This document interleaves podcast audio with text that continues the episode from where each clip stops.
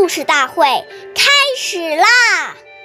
每晚十点，关注《中华少儿故事大会》，一起成为更好的讲述人。是非议，勿轻诺；苟轻诺，进退错。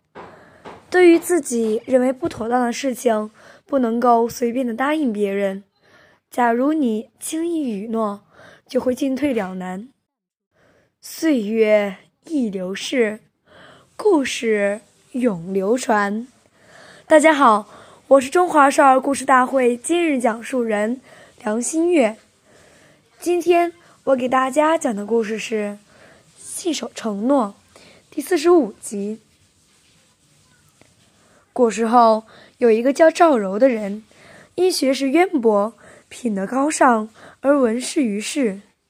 有一天，赵柔和儿子一起到街市上卖梨，很快就有一个人看中了他们的梨，双方谈好了价钱，那个人就回去取钱了。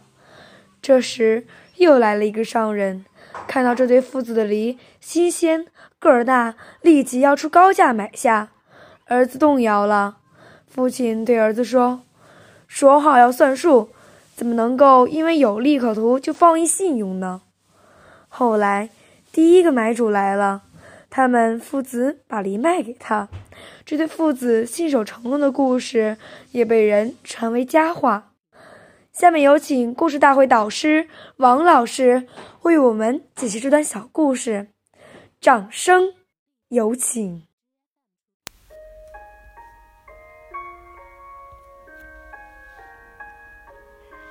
大家好，我是刘老师。面对一件事，首先要看应不应该做。如果是不符合道义甚至非法的，那就绝对不可以答应。假如我们轻易承诺，以后就会进退两难。不做就是没有信用，做了又违背良心道德，这样就会让自己陷入烦恼之中，而又无法解脱。因为有时我们与人方便，别人却变成了随便。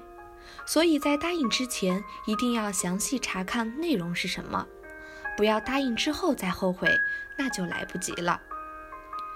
古人讲，一言可以兴邦，一言可以丧邦。